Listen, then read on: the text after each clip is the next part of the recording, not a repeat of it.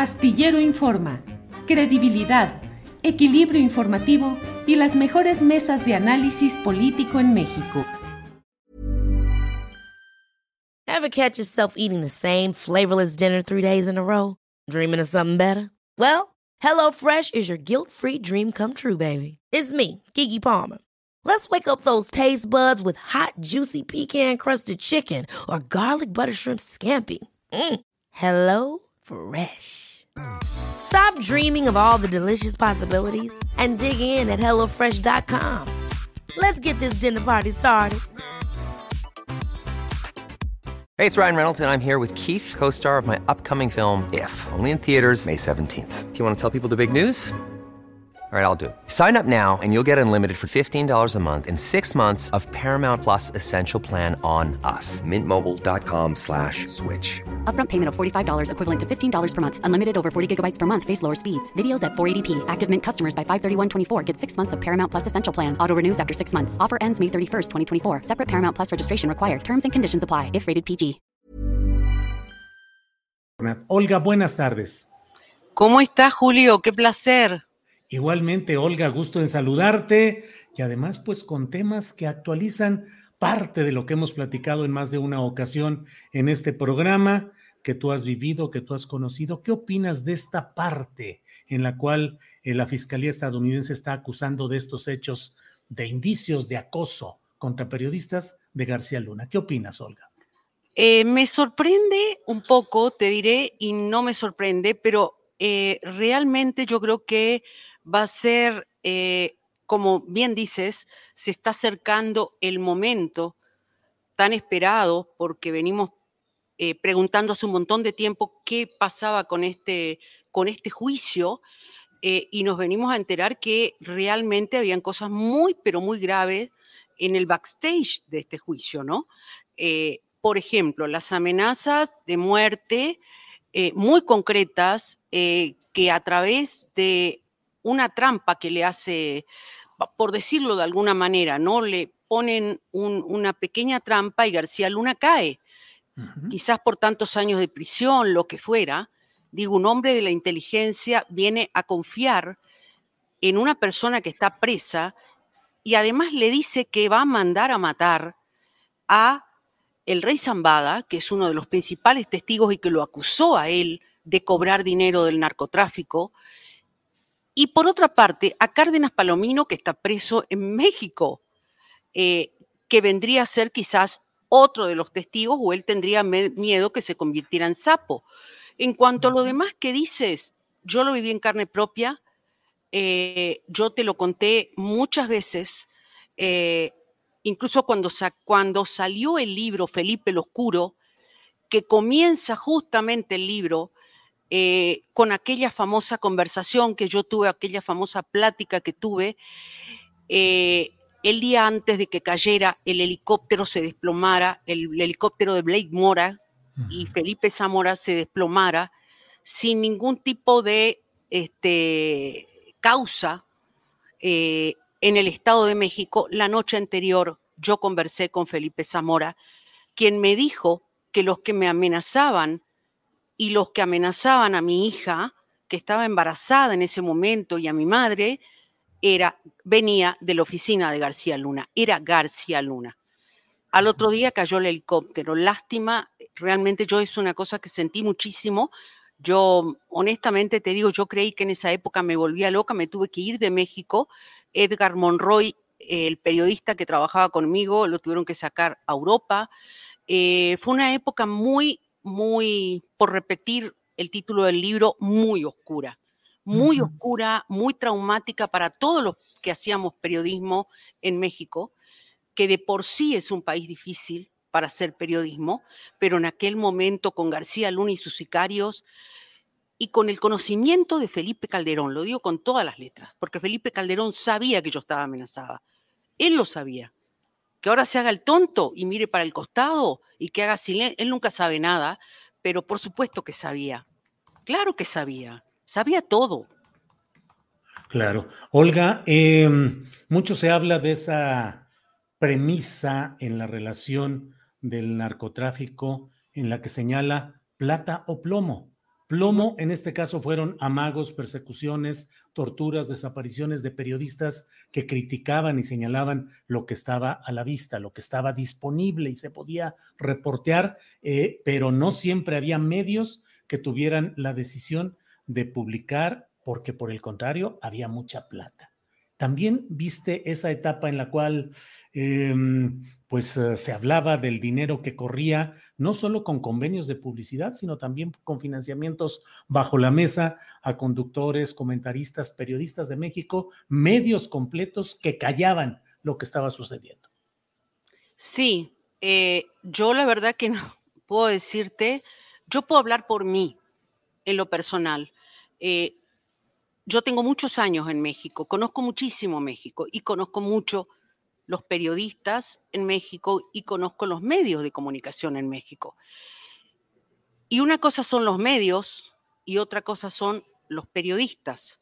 A veces los periodistas callan por temor. Yo no quiero acusar a nadie aquí, solo te puedo decir que yo nunca sentí tanta soledad como muchos otros periodistas y tanto temor como en aquella época.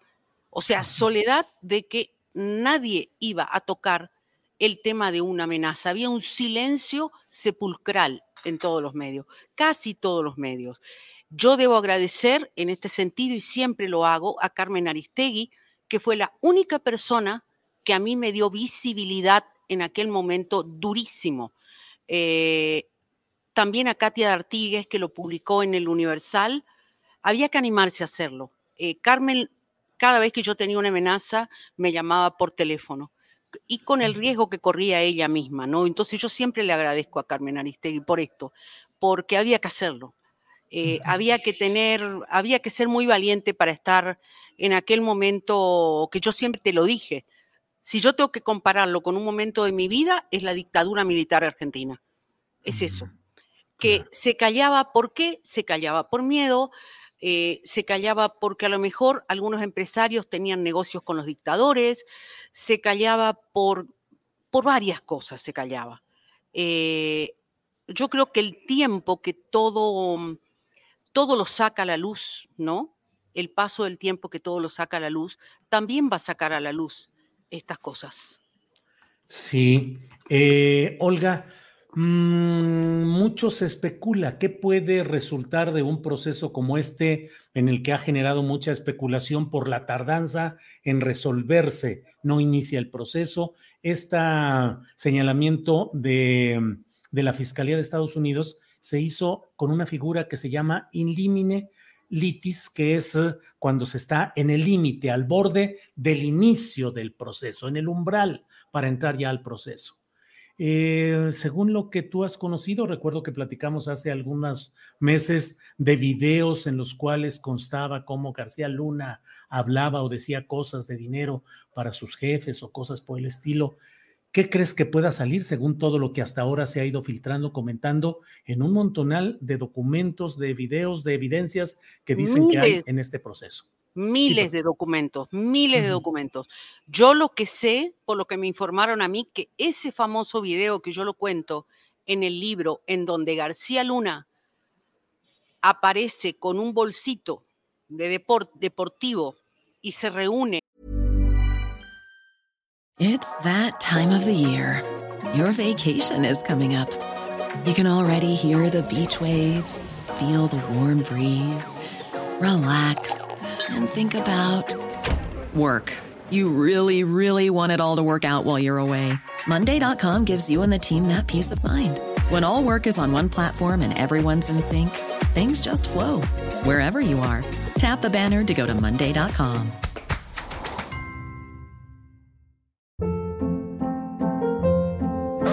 Hold up. What was that? Boring. No flavor. That was as bad as those leftovers you ate all week. Kiki Palmer here, and it's time to say hello to something fresh and guilt-free. Hello Fresh. Jazz up dinner with pecan-crusted chicken or garlic butter shrimp scampi. Now that's music to my mouth. Hello Fresh. Let's get this dinner party started. Discover all the delicious possibilities at hellofresh.com.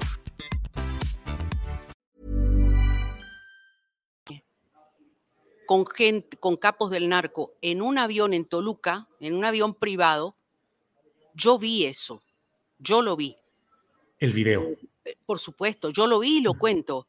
Eh, yo sé que eso posiblemente vaya a aparecer ahí, porque sé que eso ya lo tienen. Y esto me, me, enteré no hace mucho tiempo. ¿Y qué se escucha decir ahí a García Luna? Bueno, García Luna recibe y coloca, había una maleta de dinero que esta gente abrió y le entregó a él y él sacó el dinero y lo colocó adentro de ese bolso azul alargado deportivo. Él estaba vestido de manera deportiva, como decirte, no estaba en funciones, ¿no? ¿Y ese, se le escucha decir para qué es ese dinero? Para el comandante, para el jefe. Así, para el comandante, para el jefe. Y en esta historia no hay más que un jefe, Olga. No, en esta historia, por eso digo que Felipe Calderón es cómplice. Pero yo creo que es más que cómplice, es socio. Fue socio.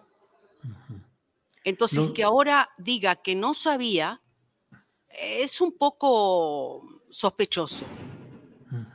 Es un poco sospechoso, que no sabía qué cosa.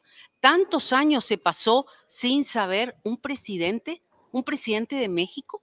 Entonces debemos pensar que era un tonto y de tonto no tenía un pelo, ¿no? Eh, ahora lo vemos pues hablando de muchos temas, criticando, hablando del horror que se vive con la lucha contra el crimen organizado o el fracaso de las políticas de abrazos no balazos. Eh, y muchos decimos, pues se necesita cara dura y cinismo para salir a la, a la, a la opinión pública y hablar de esa manera, Olga. Mira, yo honestamente te digo, yo no creo y siempre lo dije y yo reivindico mi derecho a no creer en la guerra a las drogas. Yo no creo en la guerra a las drogas, no creo en esa guerra que implementó Felipe Calderón y que hay gente que, que lo apoya en función de que también esta política de abrazos y no balazos también fracasó. Eh, yo creo que el tema de las drogas, el tema del más que nada el tema de la violencia del narco, tráfico que está en toda América Latina hoy, acaban de matar a un fiscal antimafia paraguayo en Colombia por el que pagaron 500 mil dólares. 500 mil. Un comando brasileño. Entonces, es decir, está en todos los países. Ahora, que salga Felipe Calderón y diga a cuestionar o Vicente Fox, porque todo comenzó en la época de Vicente Fox, un poquito antes de Calderón. Calderón lo hizo eh, efectivo cuando se puso ese, famosa, ese famoso traje verde oliva, que le quedaba un poco grande, eh, y puso en riesgo la vida de sus hijos también, ¿no? Y salió a lanzar el operativo Michoacán. Eh, pero ya había empezado antes, ya era Fox. Y estos dos señores, para decirlo de alguna manera, salen a cuestionar cuando ellos no hicieron nada y solamente acumularon muertos y desaparecidos. Es una tragedia. Yo que ellos haría silencio, por favor. Esa tragedia latinoamericana, Olga, ¿a qué intereses sirve? ¿Es una forma de control político de Estados Unidos? ¿Es una forma de fomentar económicamente el armamentismo? ¿Qué es, Olga? Yo creo que también Estados Unidos tiene su parte de complicidad y yo lo manifiesto en el libro. Estados Unidos también tiene que hacerse cargo de la parte que le corresponde. Las agencias de seguridad de Estados Unidos tienen que hacerse cargo de lo que le corresponde. Acabo de leer una declaración de Larry Holyfield, que fue justamente el jefe de la DEA en México en la época de Vicente Fox y era casi socio de García Luna. Yo me reuní con Larry Holyfield, lo manifiesto en el libro, me reuní con él en Miami y me hablaba maravillas de García Luna. Me, me hablaba maravillas. Ayer leo, ay, que se siente con vergüenza porque él confiaba en García Luna y los Estados Unidos confiaban. Yo no sé qué decirte, porque realmente Estados Unidos es una potencia eh, y las agencias también tienen su parte de responsabilidad en la gran tragedia de México y de todos nuestros países de América Latina. ¿Por qué? Porque también es el mayor consumidor. Traficaron drogas que fueron a parar a manos de los traficantes. Segura, ellos con la idea estúpida, ¿no? Porque realmente uno se pone a pensar que con esa idea iban a capturar a los capos de los cárteles. Y resulta que todo se descubre cuando el que termina muerto, asesinado por estas armas, que eran miles de armas que pasaron por la frontera norte, era un gringo. Entonces ahí sí. Pero mientras tanto, hay un, miles de mexicanos que murieron bajo los balazos de esas armas que vinieron de Estados Unidos. Y como esos hay un montón de hechos.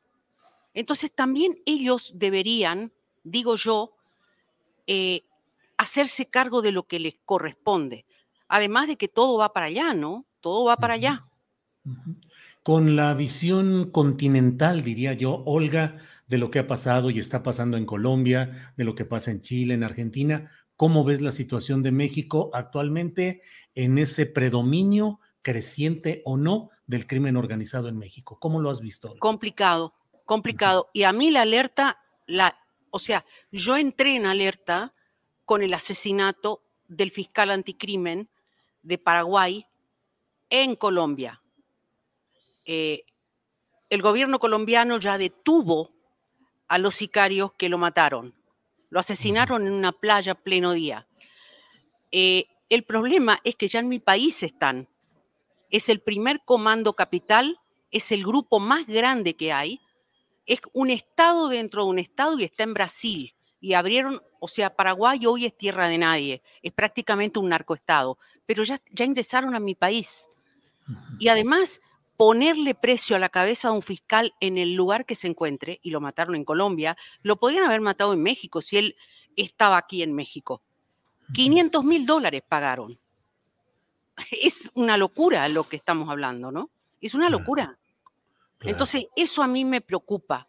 Me preocupa no solo por mí, porque yo tengo la vida hecha, es decir, me preocupa por mis hijos, me preocupa, o sea, por la gente. Porque ¿cómo se va a resolver el tema de la pobreza de nuestros países con este drama? Con niños que terminan en esos, e, en los cárteles. Claro. Con mujeres que son secuestradas, con niños que son secuestradas. Si no vayamos a Tapachula y veamos lo que pasa. Claro. Olga, pues eh, muchas gracias por esta entrevista. ¿Cómo van tus proyectos literarios? ¿En qué estás metida? ¿Cómo vas? Ay, eso nunca se dice por cábala. Mi querido Julio. Muy bien. Olga, Te pues, mando eh, un abrazo enorme. Igualmente, igualmente que estés muy bien y seguimos en contacto, Olga. Gracias. Por supuesto, gracias, un abrazo.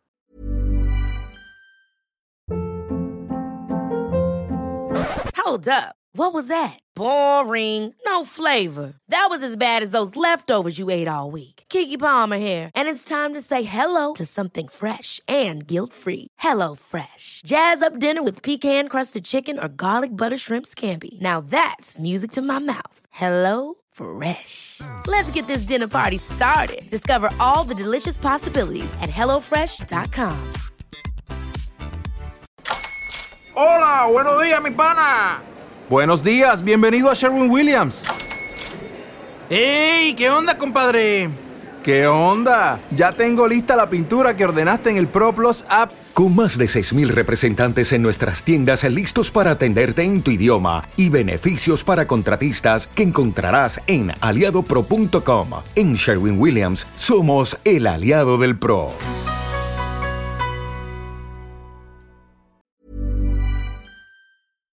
Para que te enteres del próximo noticiero, suscríbete y dale follow en Apple, Spotify, Amazon Music, Google o donde sea que escuches podcast.